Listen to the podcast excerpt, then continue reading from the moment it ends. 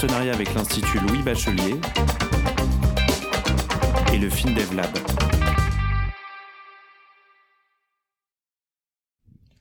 Bonjour à toutes et à tous et bienvenue dans ce nouvel épisode de Take Off où j'ai eu le plaisir de recevoir en compagnie de Raphaël Cario, ESSEC et analyste à la direction stratégique d'Engie, monsieur Patrick Dupoux.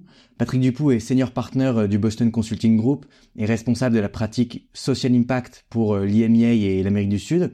Il est également membre du comité exécutif monde du BCG euh, et il a longtemps et encore aujourd'hui dirigé le, continent africain pour le Boston Consulting Group, en lançant notamment le bureau de Casa. Dans cet épisode, on évoque avec lui deux choses. D'une part, le métier du conseil dans les pays en développement, et d'autre part, l'un de ses principaux sujets d'expertise, les enjeux du changement climatique entre adaptation et net zéro, notamment dans le domaine agricole en Afrique.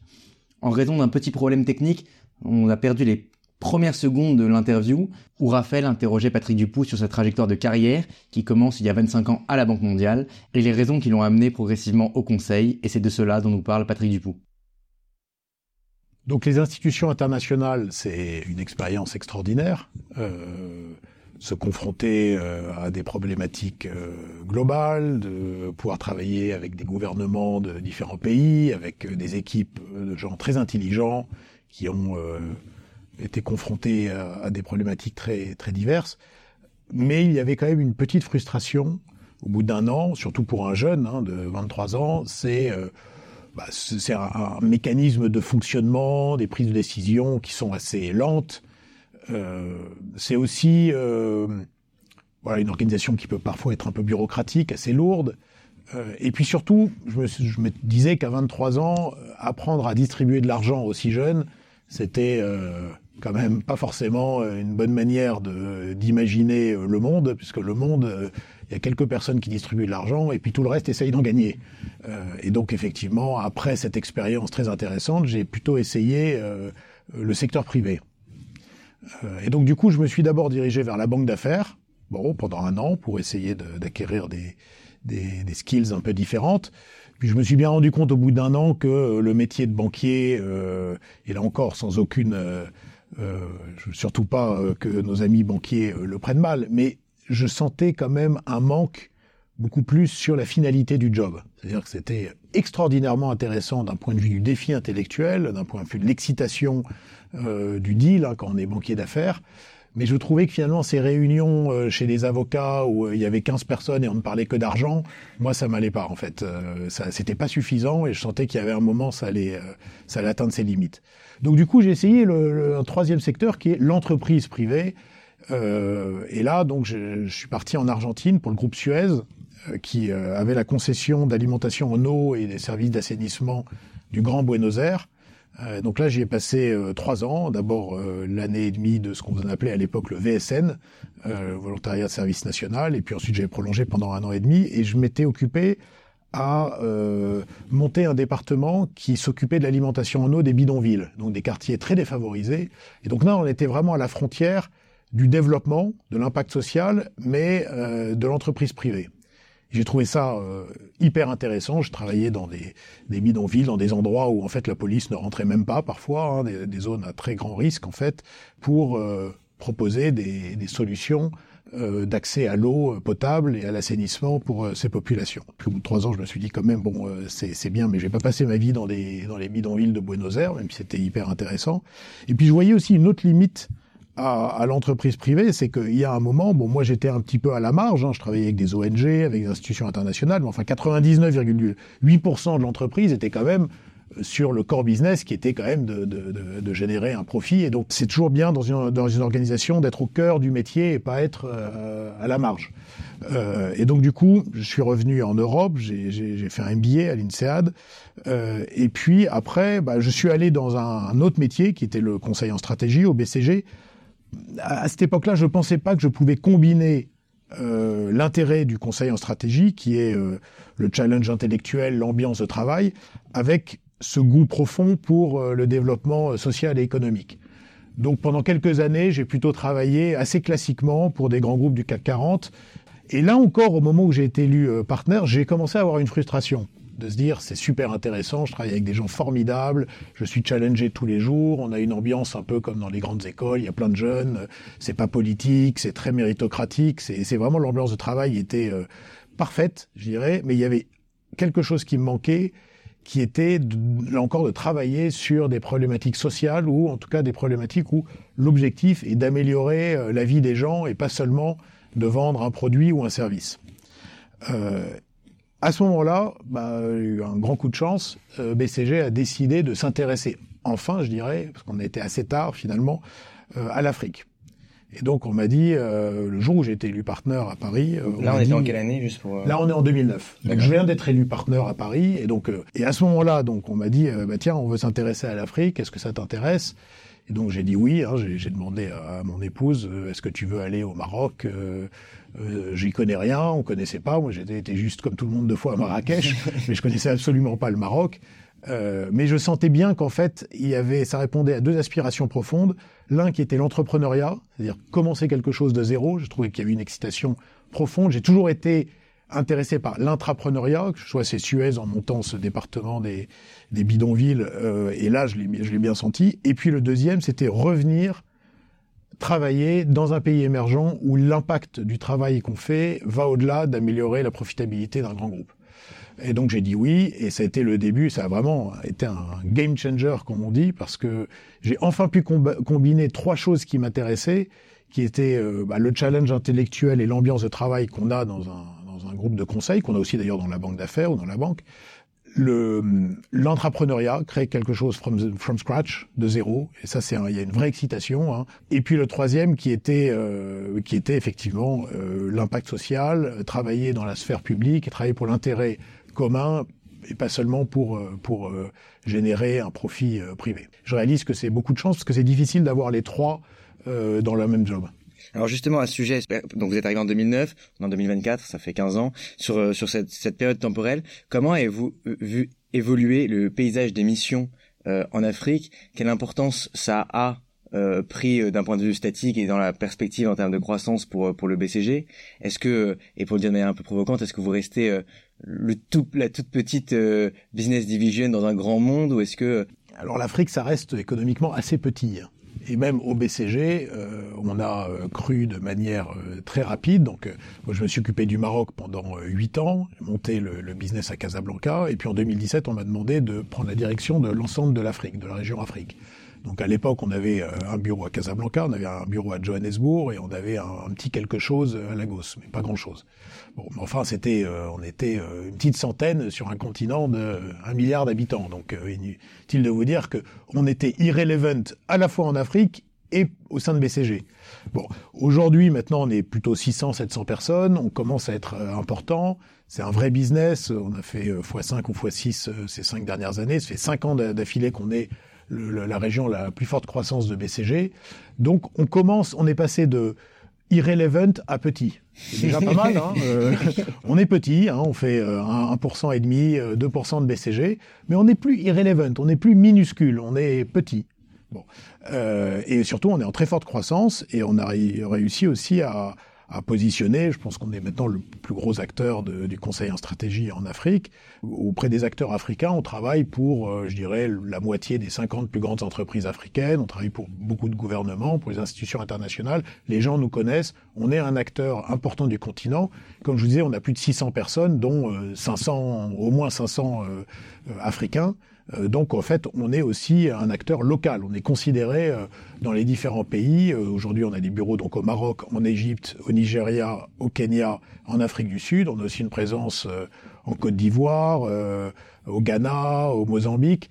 Aujourd'hui, on est considéré par les acteurs locaux comme un acteur local. C'est même l'essence de BCG. On a l'impression que c'est euh, euh, un grand groupe américain, une multinationale. La réalité, c'est c'est un partnership. Donc assez rapidement, en fait, euh, les, bureaux locaux sont gérés par des associés locaux qui défendent les intérêts locaux, qui se sentent local, qui se sentent national. Et donc c'est du multi local plutôt que du global. Alors est-ce que on compte au niveau mondial pour BCG Bah en fait un peu parce que euh, il y a un an et demi, tous les tous les trois ans, l'ensemble des 1800 partenaires de BCG au niveau mondial élit un partenaire qui les représente au comité exécutif. C'est un peu le représentant du personnel. version partenaire. Voilà, version partenaire. Et en général, bah, c'est les partenaires issus des plus gros contingents qui sont élus. Donc c'est ou bien un Américain, ou bien un Allemand ou un Européen représentant euh, les Européens, parce que 80% des partenaires euh, au niveau mondial de BCG sont ou bien américains ou bien euh, européens. Alors, à la surprise de tout le monde, en fait, j'ai été élu. voilà. donc, la victoire du non-aligné et du, du, du, du, pays du Sud. Et j'ai été élu par des Américains, des Européens et par tout le monde. Et donc, ça montre bien qu'aujourd'hui, même le partenaire américain du, du Middle West, il sent bien qu'en fait c'est important pour un groupe comme BCG d'être mondial, il sent bien que c'est important d'avoir un impact social, c'est que cet impact social, on l'a encore plus dans les géographies où euh, malheureusement euh, il y a le plus de pauvreté et de défis, euh, de défis de développement. Et, pour l'information de nos auditeurs qui sont peut-être pour certains des futurs consultants de BCG Afrique, quel, en termes de clients, euh, en gros, quelle part représente le secteur public, quelle part représente les grandes sociétés africaines? Est-ce que vous avez perçu aussi le désengagement La presse occidentale s'est fait relais du désengagement d'entreprises européennes dans le secteur bancaire, du retail, de la logistique? Est-ce que ça s'est aussi répercuté par votre conséquence dans les mandats euh, du BCG Alors notre politique, c'est quand on rentre dans une nouvelle géographie, un pays, on essaye d'être un acteur du pays. Voilà. On apporte la compétence et l'expertise mondiale, mais on essaye d'être euh, d'être un acteur qui pèse dans le pays. Et donc, en Afrique, comme ailleurs, l'essentiel de notre travail, dès le départ, ça a été les grands groupes africains. Les champions africains, il y en a déjà euh, privés. Première chose que euh, j'ai faite en rentrant en 2009. En 2010, j'écris le premier rapport de BCG sur l'Afrique, s'appelait The African Challengers, qui était le profil de 60 groupes africains qui étaient importants, qui étaient en croissance, euh, parce que l'idée, c'était en fait euh, de se mettre au service euh, des grandes entreprises africaines et de les aider à croître. Sachant que c'est un facteur en fait de développement économique, c'est bah, de, faire réussir le secteur privé local. Et donc notre orientation dès le départ, ça a été nos clients, ce sont les grands groupes africains, des pays où on, a, on est localisé. Et aujourd'hui, c'est plus de la moitié de notre chiffre d'affaires en Afrique, c'est travailler pour les grands groupes africains. Ensuite, évidemment, en Afrique, euh, on constate assez rapidement qu'il y a un sujet de développement économique. Et en plus, c'était ça qui m'intéressait. Et donc, on travaille aussi beaucoup dans, alors que ce soit pour des gouvernements ou pour des institutions internationales ou pour des euh, grandes fondations, ONG, les fondations Gates euh, et d'autres, hein, ou même des acteurs locaux, on essaye de travailler énormément sur euh, les thématiques sociales, donc développement économique, éducation, santé, climat, on en parlera, agriculture, création d'emplois. et donc c'est un, une thématique très importante et aujourd'hui ça fait quasiment 40% du travail qu'on fait en Afrique, c'est travailler pour des acteurs publics, des institutions internationales, les organisations non gouvernementales sur le développement économique du continent. Parfois avec le secteur privé, on essaye notamment dans ce dans ce gros paquet, je mets notamment euh, l'accompagnement de ce qu'on appelle des green ventures, c'est-à-dire des sociétés pas encore très importantes, hein, qui font quelques dizaines de millions de dollars, pas des startups. Souvent, c'est compliqué pour nous de travailler pour des startups. On travaille aussi, mais c'est moins important.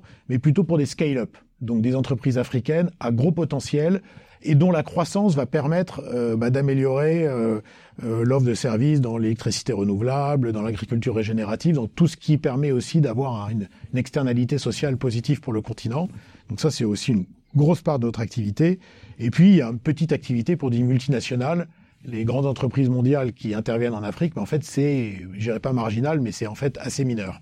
Euh, bah, L'essentiel de l'activité économique en Afrique, elle est faite par des entreprises africaines. Et on pense d'ailleurs que c'est bon que ça soit des entreprises euh, africaines et locales dans tous les pays qui, euh, qui se développent. Euh, alors vous avez parlé d'un désengagement des entreprises européennes et des groupes européens ou internationaux dans un certain nombre de secteurs. C'est vrai, c'est vrai qu'aujourd'hui dans le secteur bancaire, même dans les télécommunications, alors il y a quelques exceptions comme Orange, mais c'est vrai qu'il y a eu un désengagement. Alors dans la banque c'était beaucoup euh, bah, la montée en puissance euh, des, risques, hein, de la gestion des risques, et c'est pas seulement que l'Afrique peut être plus risquée, c'est tout simplement que pour des banques c'est compliqué de gérer entre guillemets hein, et sans, sans son côté péjoratif, mais des petits pays, parce qu'en fait, bah, ça augmente la complexité de gestion des risques. Et finalement, bah, ils se sont dit, on peut pas tout contrôler, donc on préfère se désengager des, des, des zones euh, ou des pays euh, plus petits par la taille, moins prioritaires, et donc c'est ce qui a permis à des, à des groupes panafricains bancaires d'émerger. Et donc votre activité prend de l'ampleur. Est-ce que vous direz que, enfin, direz que elle euh, comble un vide au niveau de la gouvernance, ou est-ce que c'est c'est une activité qui est en, qui est complémentaire avec euh, cette politique de développement euh, dans les pays africains? Alors sur euh, la question effectivement de la gouvernance en, en, France, euh, bon ça c'est euh, entre parenthèses une polémique très française, mais c'est vrai qu'il y a eu une polémique sur l'intervention des groupes de conseil dans la sphère publique et qu'on peut tout à fait comprendre parce que entre guillemets on coûte cher. Bon. Et puis en France, c'est pas comme si on manquait euh, de, de, de, compétences hein, dans les, euh, les, différents ministères et, euh, et, dans la sphère publique. Dans les pays émergents, la situation est quand même très différente. vous avez malheureusement assez peu de compétences pointues dans la sphère publique, parce que euh, bah, les gens, jeunes hein, formés en général préfèrent aller travailler dans l'entrepreneuriat pour toute une série de raisons. Euh, D'abord parce que financièrement, malheureusement, euh, euh, les, les, le secteur public paye euh, bah, pas très bien. Ensuite, euh, on sait qu'il y a une plus grande volatilité au niveau des gouvernements. Donc, il y a toute une, une série de facteurs. Et c'est pas forcément une bonne nouvelle d'ailleurs, mais, mais c'est un état de fait qu'il faut juste constater, qui fait que souvent les gouvernements euh, n'ont pas forcément les moyens d'accéder à de l'expertise. Bon. Et donc, effectivement, peuvent avoir recours à euh, des cabinets euh, de conseil ou en tout cas des ça fait déjà des années hein. avant c'était plutôt des, des, des, technical assistants des, des experts internationaux. Maintenant c'est un peu structuré autour des cabinets de conseil qui permettent d'avoir euh, différentes expertises regroupées sous le même toit. Mais finalement c'est la même chose. Euh, on a, on, avant c'était le coopérant aussi. Il y en a toujours aussi. Mais donc voilà c'est tout ce qu'on appelle l'assistance technique. Bon, l'intérêt du, du conseil, c'est que très rapidement, ça localise l'expertise avec des nationaux. C'est-à-dire que avant, vous aviez l'expert international qui venait depuis Washington ou depuis Paris, qui prenait un billet d'avion très très cher, euh, qui connaissait pas très bien le terrain ou le pays dans lequel il intervenait, euh, qui assistait, euh, appuyait le gouvernement avec euh, son expertise et qui repartait. Bon, c'était pas un super système honnêtement. Hein. Moi, je l'ai vécu à la Banque mondiale. C'était vraiment, euh, enfin, c'était le développement international était un système euh, diablement inefficace. Euh, c'était pas un monde hyper dynamique et qui a très bien réussi. L'intérêt d'avoir euh, des sociétés de conseil plus établies, c'est qu'elles sont basées localement. Euh, et ce sont des gens qui euh, défendent l'intérêt de leur pays avec la même passion que s'ils travaillaient dans l'administration publique, qui ont accès à l'expertise internationale, qui sont souvent des gens de, très haut niveau. Mais nous, on leur offre à la fois une carrière attractive pour rester dans leur pays et non pas aller partir à l'international, et aussi au gouvernement pour avoir l'accès à l'expertise internationale, mais avec des gens qui sont là pendant les dix prochaines années, qui sont pas juste là le temps d'une mission. Et donc, on génère en fait énormément de entre, euh, entre guillemets de productivité euh, ou en tout cas d'amélioration du service rendu euh, auprès des institutions publiques. Et donc finalement, cette perception de euh, bah, le Conseil euh, international en stratégie, c'est la mainmise du Global North sur le Global South, c'est exactement l'inverse. Par ailleurs, souvent on intervient euh, sur des missions à impact social. Euh, on a des mécanismes, en tout cas au BCG, qui fait qu'on intervient sans faire de marge, entre guillemets. On intervient at cost. Donc on a des missions pro bono qu'on fait pour des euh, grandes ONG internationales. On travaille aussi pour des ONG locales, notamment quand il y a des catastrophes naturelles, hein, comme il y a eu le, récemment le tremblement de terre au Maroc, mais il y en a eu plein d'autres malheureusement. Donc là, on intervient de manière gratuite. Bon, ça c'est très bien, c'est pas négligeable hein, au niveau de BCG, mais on voit bien qu'on peut pas, c'est pas un modèle qui est scalable. Donc on en fait un petit peu, mais en fait ce qui est scalable, c'est euh, c'est d'intervenir, mais juste pour couvrir nos coûts, donc ce qu'on appelle le low bono, et c'est l'essentiel de notre modèle financier d'intervention dans la sphère à impact social en Afrique. Et, ça, c'est scalable. C'est très important aujourd'hui. Comme je disais, c'est 40%, 30 ou 40% de notre action et de notre business en Afrique. Donc, selon, selon moi, il y a une vraie valeur à, à ce qu'on amène dans ces pays et euh, il y a des conditions qui font que c'est fait de manière, euh, de manière durable et gagnant-gagnant. Ensuite se pose la question de comment on s'assure que le consultant euh, ne remplace pas la constitution d'une expertise au sein des gouvernements, d'une expertise durable. Et ça, on fait très attention, nous, au BCG, c'est vraiment, dès le premier jour, on essaye euh, dans nos missions, que ce soit chez des clients privés ou encore plus dans la sphère publique, de ne pas devenir irremplaçable. Donc on essaye d'accélérer notre, propre obsolescence, dans le sens où euh, on est dans une logique qu'on appelle le BOT, Build Operate Transfer, c'est-à-dire qu'on intervient, mais en même temps on essaye de former des équipes, voire de recruter des équipes au sein des, euh, des gouvernements, au sein des entreprises privées, pour pouvoir passer la main et intervenir sur d'autres sujets. Euh, et je pense que ça, ça fait partie de l'éthique de notre métier, c'est de ne pas euh, s'incruster. On va passer à la deuxième partie de l'interview, mais très rapidement, euh, pour finir là-dessus, est-ce que vous pouvez nous dresser, euh, tel que vous l'apercevez du point de vue du BCG, une, une géographie sous-régionale des régions dynamiques? En France, il y a eu souvent, pour plein de raisons, euh, un grand optimisme un grand enthousiasme quant à l'Afrique de l'Est, avec notamment l'expérience rwandaise, kenyane, un nombre de sujets dont le sujet de la dette amène à relativiser ce constat, et les derniers chiffres du FMI montrent que c'est plutôt en Afrique de l'Ouest qu'actuellement il y a une trajectoire de croissance vous, du point de vue des, missions et de tous les capteurs que vous avez sur le continent, euh, comment vous dresseriez un peu la géographie euh, du dynamisme économique en Afrique? Euh, Alors, c'est toujours une question difficile parce qu'en fait, en général, les opinions tranchées à un instant T se révèlent fausses 50 plus tard. Donc, moi, ce que je constate, c'est que globalement, les pays qui marchent en Afrique, c'est ceux qui ont réussi à développer une gouvernance de bon niveau, stable dans la durée, euh, avec des politiques euh, publiques euh, saines et un développement d'un secteur privé aussi dynamique. Bon. alors une fois qu'on a dit ça, ça veut dire quoi? Bah, Les pays qui ont tout misé sur les matières premières, on sent qu'ils ont souvent du mal. C'est-à-dire que bah, quand il y a un fly-up de, des, des, des, des commodités, bah, ça marche très bien, et puis quand il y a un fly-down, ça marche plus. Euh, par contre, des pays qui finalement n'ont pas forcément d'énormes ressources naturelles aujourd'hui s'en tirent assez bien.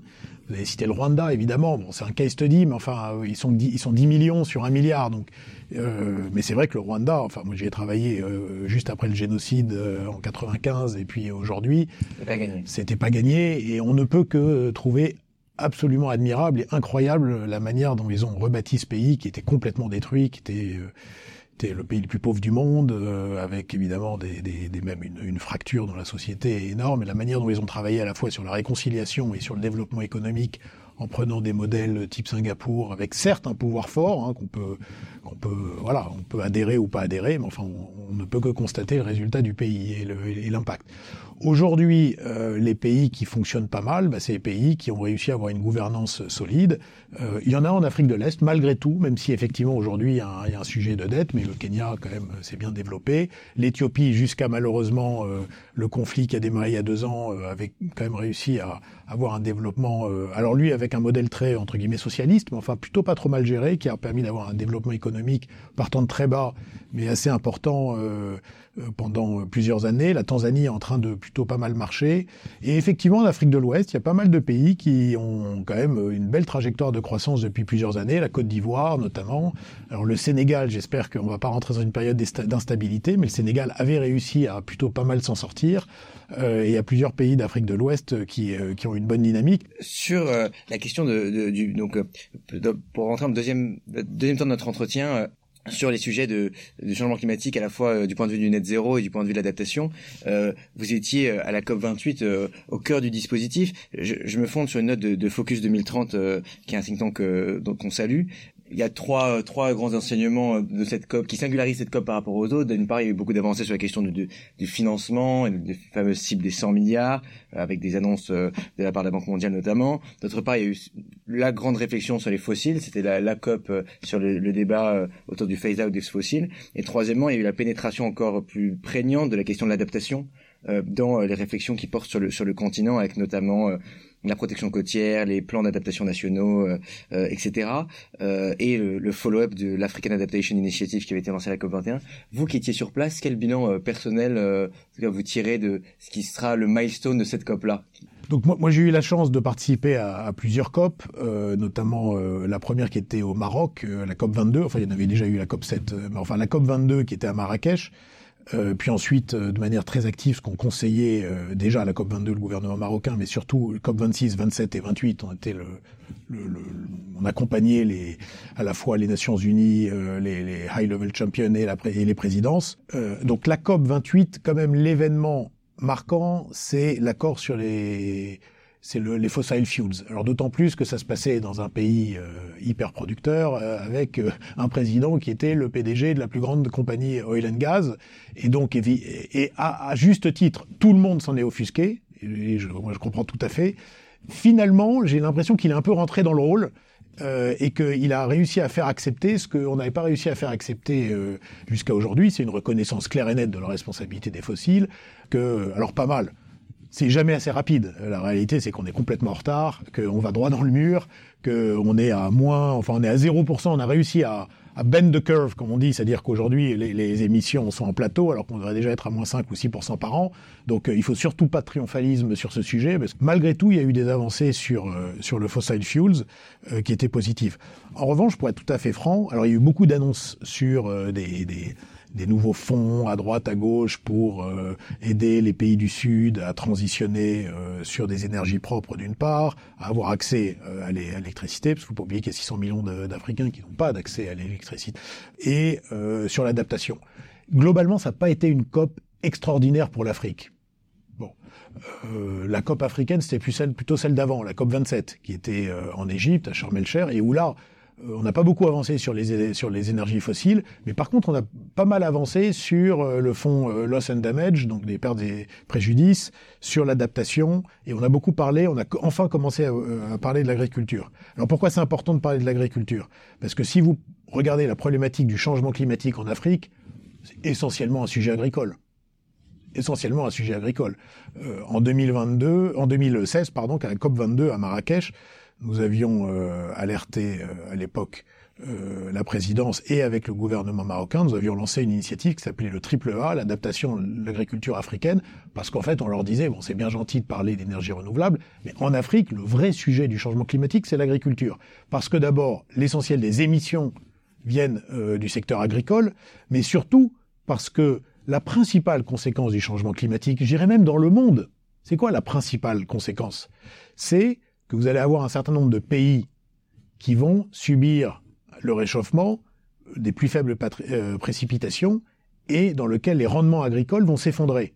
Or, manque de chance, ces pays, c'est surtout les pays euh, type pays du Sahel, euh, ou en tout cas beaucoup sont en Afrique. Si on regarde à l'échelle de centaines de millions d'habitants, la principale conséquence, ça va être l'effondrement des rendements agricoles et puis la désertification d'un certain nombre de zones. Et donc, il faut vraiment investir massivement pour aider ces pays à gérer l'augmentation inévitable des températures et la baisse des précipitations dans un certain nombre de zones.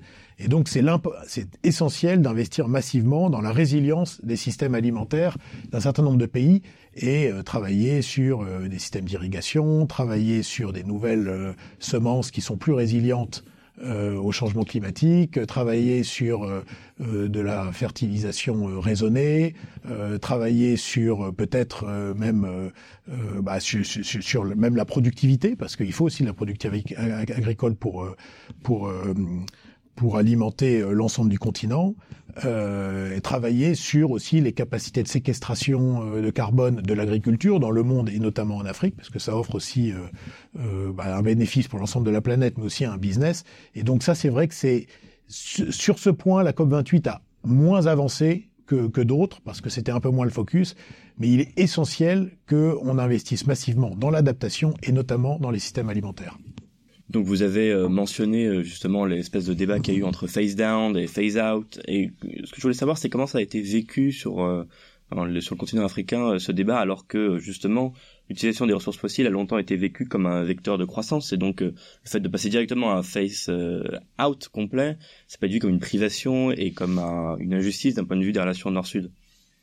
Alors c'est effectivement une privation et une injustice à bien des égards, c'est-à-dire qu'on peut pas dire écoutez, euh, nous, pendant 70 euh, ans, on a exploité généreusement euh, bah, vos énergies fossiles et les nôtres. Bon, bah maintenant, on arrête tout. Et donc, vous au Sénégal, au Ghana, en Côte d'Ivoire, en Mauritanie, en Tanzanie, en Ouganda, qui avez des, des, des, réserves pour l'instant inexploitées, qui peuvent générer évidemment un développement économique, bah, en fait, non, vous arrêtez, on arrête tout. Bon, et ça, c'est vécu comme une injustice. Est-ce que, euh, alors quelle est la position? C'est vraiment pas facile d'avoir une position sur le sujet parce qu'en fait, euh, vous êtes, euh, vous avez un risque de conflit entre deux SDG, entre le développement économique, pauvreté et tout ce qui va avec, et puis bah, le fait que il faut clairement pour tenir les engagements euh, qu'on ne tiendra pas, mais enfin pour s'en éloigner le, moins possible, euh, réduire le plus possible, voire, euh, voire éviter d'aller exploiter de nouvelles ressources fossiles. Donc il y a une ligne de crête hein, qui est, bah, d'abord, dans, dans, ces cas-là, il faut être pragmatique. Hein. Il faut surtout pas être dogmatique dans un sens comme dans l'autre. C'est-à-dire que la position de l'environnementaliste européen de se dire la seule chose qui compte, c'est plus aucune énergie fossile est en fait euh, terriblement euh, mal vécu par euh, les Africains, y compris les environnementalistes. Hein. Donc il y a vraiment un sentiment d'injustice, et donc il ne faut pas être dogmatique dans ce sens-là, mais il faut aussi comprendre que le, le, donner juste un, chèque en blanc en disant voilà, vous pouvez y aller franco en Ouganda ou ailleurs, bah, il faut regarder aussi parce que d'abord l'expérience a montré que le développement des énergies fossiles n'avait pas non plus été accompagné d'un développement économique euh, durable, partagé dans beaucoup de pays, et qu'aujourd'hui la plupart des pays qui souffrent le plus euh, en Afrique sont souvent des pays qui étaient riches en, ressources naturelles. Donc qu'est-ce que ça veut dire? Euh, bah, Il y a une ligne de crête. D'abord on sait que le gaz c'est mieux que le pétrole. Voilà. Deuxièmement, bah, vaut mieux un gaz et un pétrole qui émettent moins de carbone plutôt que ceux qui émettent le plus. Et troisièmement, il faut combiner ça avec les impératifs de développement économique. Donc, qu'est-ce que ça veut dire concrètement? Bah, C'est du cas par cas. Il faut probablement que, au niveau mondial, on se dise, bah, ça, on peut le faire parce que l'impact environnemental est moins important euh, parce qu'on a des trajectoires où on sait de combien on a besoin et de combien on n'a pas besoin. Euh, et puis parce que ça peut avoir euh, un, un, impact positif sur le développement économique euh, d'un pays. Et puis euh, cela, bah, il faut pas le faire, ou en tout cas, il faut recommander effectivement de, de, de l'éviter. Et dans ces cas-là, il faut trouver un mécanisme de compensation pour pour les pays. Mais en tout cas, ce qui est important, c'est le dialogue. Et puis c'est que ça soit factualisé, qu'on ne fasse pas porter aux pays euh, africains l'entière responsabilité du euh, phase, euh, phase out. Bon, sachant que moi, je suis évidemment un grand partisan qu'on accélère le plus possible le phase out, parce qu'on est déjà très en retard. Mais je suis aussi un partisan du développement économique de l'Afrique. Donc c'est sûr que là, on est, on est dans une, un dilemme que je n'ai personnellement pas complètement résolu sur ce point, en un mot, sur ce point, euh, des raisons qui lient euh, une, un niveau substantiel de richesse naturelle et euh, des conditions de développement assez décevantes, je renvoie à l'épisode avec Pierre-Noël Giraud qui décrit très bien les raisons à la fois économiques et gouvernementales qui expliquent, qui peuvent expliquer un tel paradoxe. Vous avez parlé du cas par cas, vous avez parlé, vous avez parlé du justement des systèmes électriques qui sont à, à construire. Alors il y a beaucoup d'entreprises et d'organisations qui font le choix de l'échelle locale, hein, du développement off-grid, je pense notamment à certains projets d'Engie en Afrique, mais euh, mais pas que. Et euh, et euh, face à ça, il y a une volonté de l'action publique de réguler ou de planifier à l'échelle internationale, notamment via la COP. on a vu les jet qui ont été pas mal discutés à ce moment-là. Et ces deux échelons nécessitent en fait un échelon un échelon national assez présent et puissant. Comment on fait pour réconcilier ces deux échelles qui euh, sont attractives euh, mutuellement, mais qui euh, sont clairement limitées? notamment, en un mot, notamment en contrepoint de, en tout cas en réaction à ce que nous disait Yuba Sokona, du, du ancien vice-président du GIEC dans ce même podcast, qui était étonnamment très sceptique quant à la capacité des États à porter une vision planificatrice et qui pensait, qui pensait vraiment la greenification de, de manière très bottom-up au niveau de l'entreprise, au niveau de l'acteur économique et dans du off-grid ou du mini-grid. Euh, alors, c'est vrai que la planification, euh, on peut pas dire qu'il euh, y a un track record extraordinaire hein, dans la planification top-down, notamment des, services de type énergétique. Alors ça dépend des pays. Le Maroc, par exemple, a très bien réussi. Le Maroc a mené une politique d'électrification dans les fins des années 90, début des années 2000, qui a eu bah, des résultats excellents. Et qui a permis de, 100% des Marocains, 99,8% des Marocains d'avoir accès à l'électricité. Donc il y a des cas de réussite, mais bon, le Maroc, comme quelques pays, a une administration, une capacité à déployer euh, des politiques publiques, et puis il y a d'autres pays dans lesquels on sait que c'est plus compliqué. Euh, donc effectivement, aujourd'hui, alors ce qu'on appelle le, les solutions décentralisées. Alors vous avez les solutions individuelles, le panneau solaire qui vous permet de brancher votre téléphone. Bon, c'est mieux que rien, mais c'est pas ce qui permet un développement économique. Donc c'est quand même très bien socialement. L'idéal, c'est plutôt des mini-grids, parce que les mini-grids, ça permet aussi de servir euh, euh la chaîne du froid, euh, des, des storage, des, des euh, voilà, des chambres froides pour l'agriculture, de la petite industrie, et donc c'est c'est une c'est effectivement des systèmes qui sont très intéressants.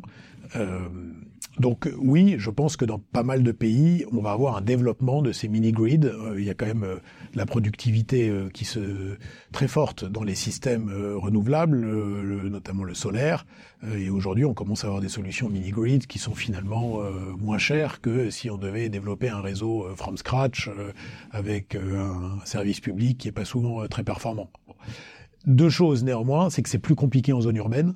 En zone urbaine, on reste quand même Aujourd'hui, euh, alors en zone périurbaine, déjà le mini-grid aussi commence à, à être compétitif, euh, mais il y aura toujours euh, de la place pour des, des, des, solutions plus centralisées. Et puis pour de l'industrie, on a besoin aussi, on peut avoir des solutions décentralisées, mais ça va être compliqué de faire 100% renouvelable.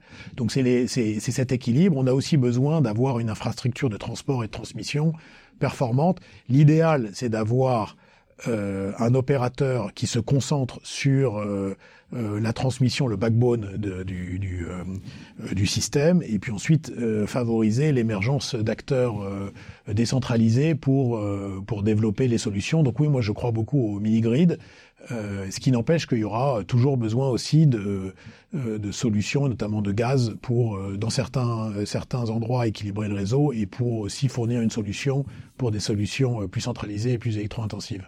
On, mettra en ressource de l'épisode une, euh, une étude de l'IUA qui, je crois, de date de 2019 et qui permet de factualiser tout ce que vous venez de dire et qui fait aussi le bridge dont on a, qui, qui est très important, dont on avait parlé aussi avec Yuba Sokona avec la question du, du clean cooking et du gaz, non seulement comme euh, solution de transition écologique, mais aussi comme euh, élément de santé publique. Tout à fait, absolument. Et alors on va revenir à l'agriculture. Vous avez mentionné donc l'électrification, mais vous avez aussi parlé des capacités de de captage de séquestration carbone. Tekoff a reçu Axel Renault, qui est le, le CEO de Net Zero, qui est une, une entreprise française qui fait du biochar, euh, notamment au Cameroun, et qui, a, qui s'intéresse à ces questions-là, et qui est un, un, collègue à vous, par ailleurs. et un ami. Euh, mais euh, et donc on a vu aussi ces, ces problématiques-là se, se discuter à, à, la COP, notamment avec euh, avec l'ACMI, l'African Carbon Market Initiative. Qu'est-ce que vous pensez que ces euh, ces enjeux peuvent avoir, enfin quel enjeu euh, ces notions euh, qui sont agricoles mais qui sont aussi dans du captage carbone euh, peuvent avoir comme vecteur de, développement dans les pays africains? Alors c'est une bonne question, parce qu'on en parle beaucoup, et en fait il y a, parfois, bah, comme tous les sujets, ils sont prêts à polémique, et donc il y a deux visions. Vous avez une vision que défend beaucoup de, de, beaucoup de gens, y compris beaucoup d'Africains, de dirigeants africains. le président Kenyan, par exemple, est très actif sur le sujet. Euh, qui est... au euh, Parlement européen récemment euh, sur ces sujets. Il y a un énorme potentiel de captation du carbone à travers essentiellement les terres africaines, donc à travers l'agriculture, mais à travers aussi les forêts africaines. ça peut à la fois être bon pour la planète, et ça peut générer une activité économique à travers les systèmes des compensations pour l'Afrique. Donc ça peut générer une source de revenus qui est un peu moins polluante que euh, et un peu moins inégalitaire a priori que euh, le pétrole euh, ou, ou, le, mining. et donc, bah, un certain nombre de dirigeants africains disent il faut absolument encourager ces économies de captation du carbone. Vous avez un autre point de vue qui est un point de vue peut-être plus environnementaliste ou en tout cas de petites organisations qui craignent que, alors vu du nord, ça soit une license to continue to emit pour le coup, moi, sur ce sujet, et pour, je, suis plutôt dans le premier camp. je pense que c'est plus, beaucoup plus une opportunité.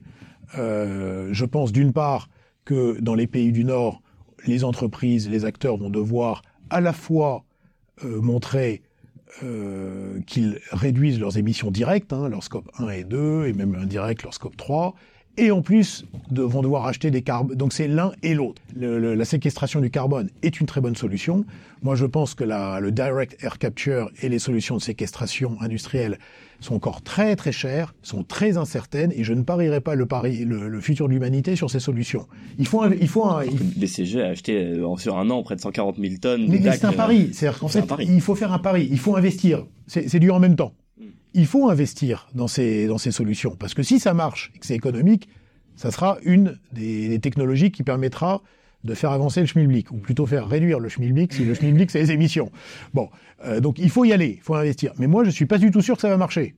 Ça coûte aujourd'hui une fortune, on ne sait pas si c'est déployable industriellement, et donc je ne ferai pas le pari de l'humanité sur ces technologies. Il y a des technologies dont on est sûr que ça marche, on est sûr que ça peut être économique, et en plus ça peut euh, améliorer la situation à la fois de l'environnement, mais aussi euh, des populations locales, des agriculteurs. C'est les techniques de séquestration par la nature.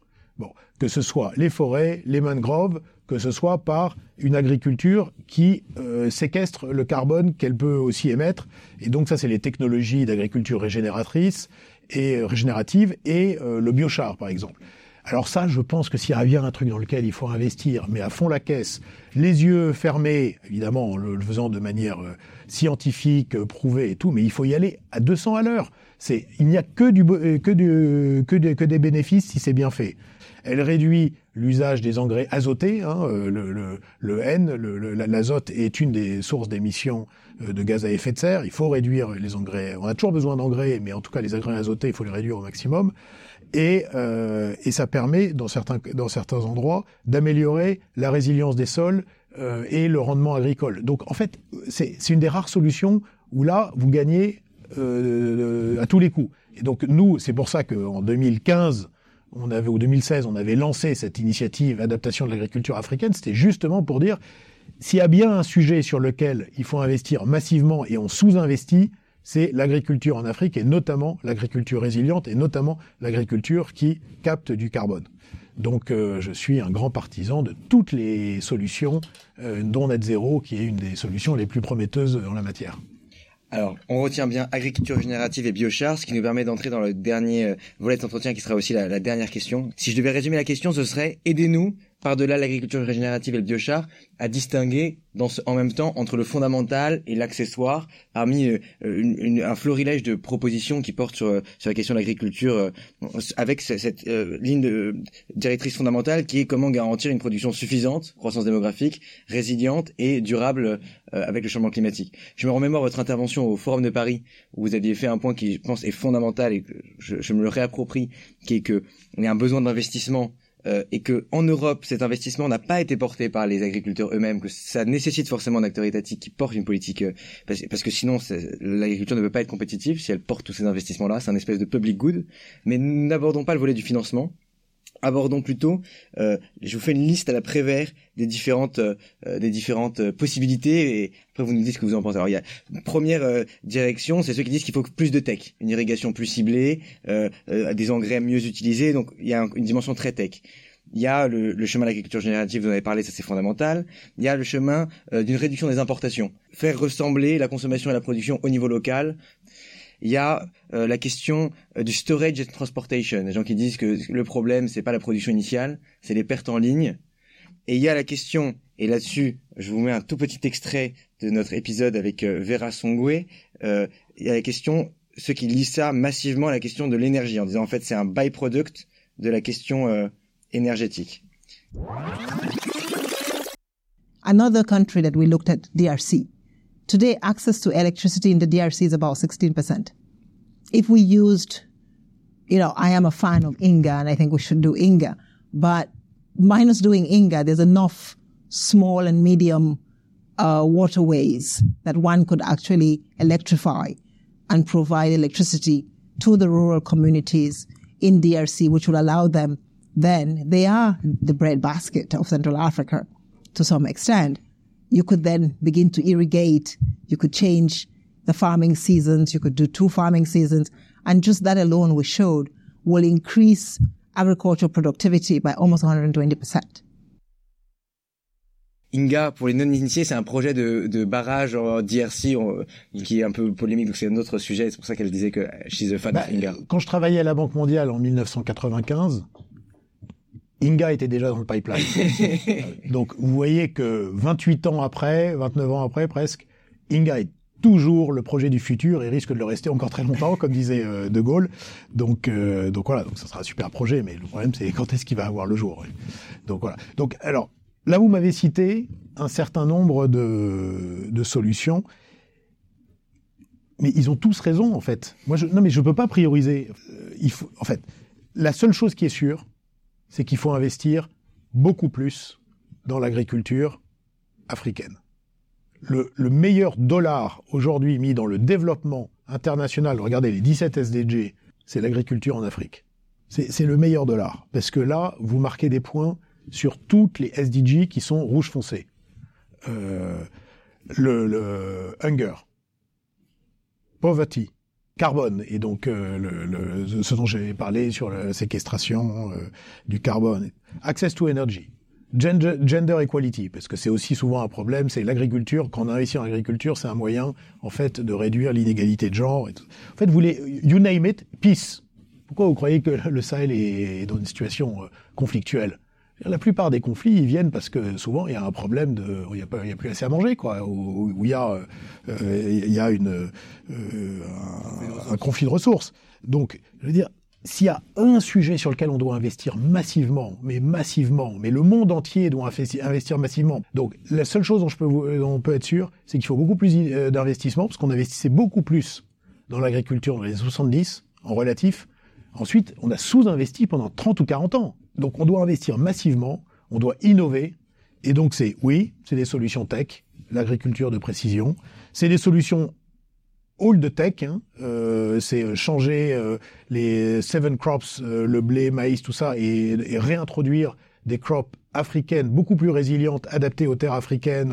C'est de plus en plus l'agriculture plutôt beaucoup plus moderne, celle sur laquelle on doit aussi passer un jour en France, hein, progressivement, euh, moins consommateurs de pesticides et d'engrais, et euh, en fait on s'aperçoit au bout de certaines années qu'elles peuvent produire encore plus. Donc c'est l'innovation.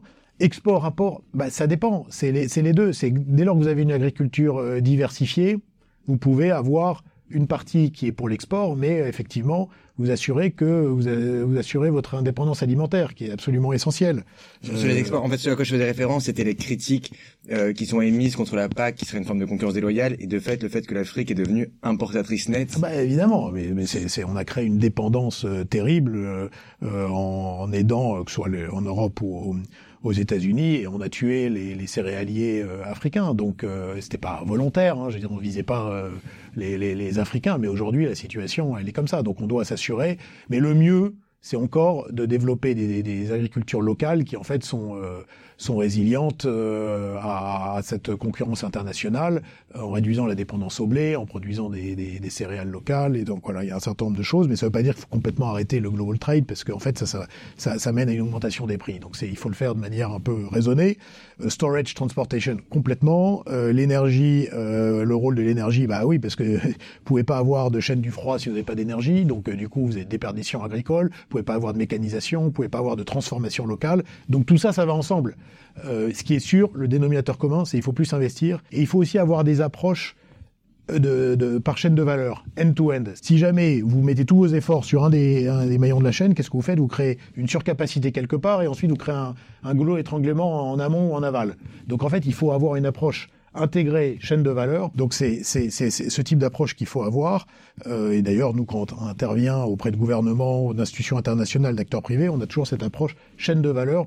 L'exemple évidemment typique, c'est euh, l'aide alimentaire qui en fait vient euh, tuer les agriculteurs, euh, l'économie des agriculteurs locaux, où c'est euh, plein d'investissements mis sur le, le- le primaire et puis le stockage qui marche pas et donc du coup le food waste à tous les étages. Donc c'est ça qu'il faut éviter. Euh, mais ce qui est sûr, c'est que c'est le meilleur dollar qu'on peut mettre à la fois dans le développement économique et dans le développement euh, et dans le, la lutte contre le contre le réchauffement climatique. Ce sera le mot de la fin. Merci beaucoup Patrick Dupont. Merci Raphaël. Merci aussi, merci à vous. Merci à toutes et à tous à nouveau pour votre écoute et on se quitte euh, avec un extrait justement de cet épisode en compagnie de Yuba Sokona, ancien vice-président du GIEC, que nous avons reçu avec Thomas-François Poncet en tout début de cette saison 3. On n'a pas également pensé euh, au système énergétique. C'est-à-dire, on a continué, on a continué sur la même lancée que euh, le système prédominant, c'est-à-dire le système centralisé en place, donc qui est devenu euh, obsolescent, inefficace et inefficient. Imaginez aujourd'hui, ben, si on n'avait pas euh, le, les téléphones cellulaires et qu'on ait le système classique de téléphone en ligne, il n'y aurait pas 20% d'Africains qui aient accès au téléphone. De la même manière, on peut faire de la même manière s'il il suffit tout simplement d'y penser dans le domaine de l'énergie et surtout dans le domaine de l'électricité,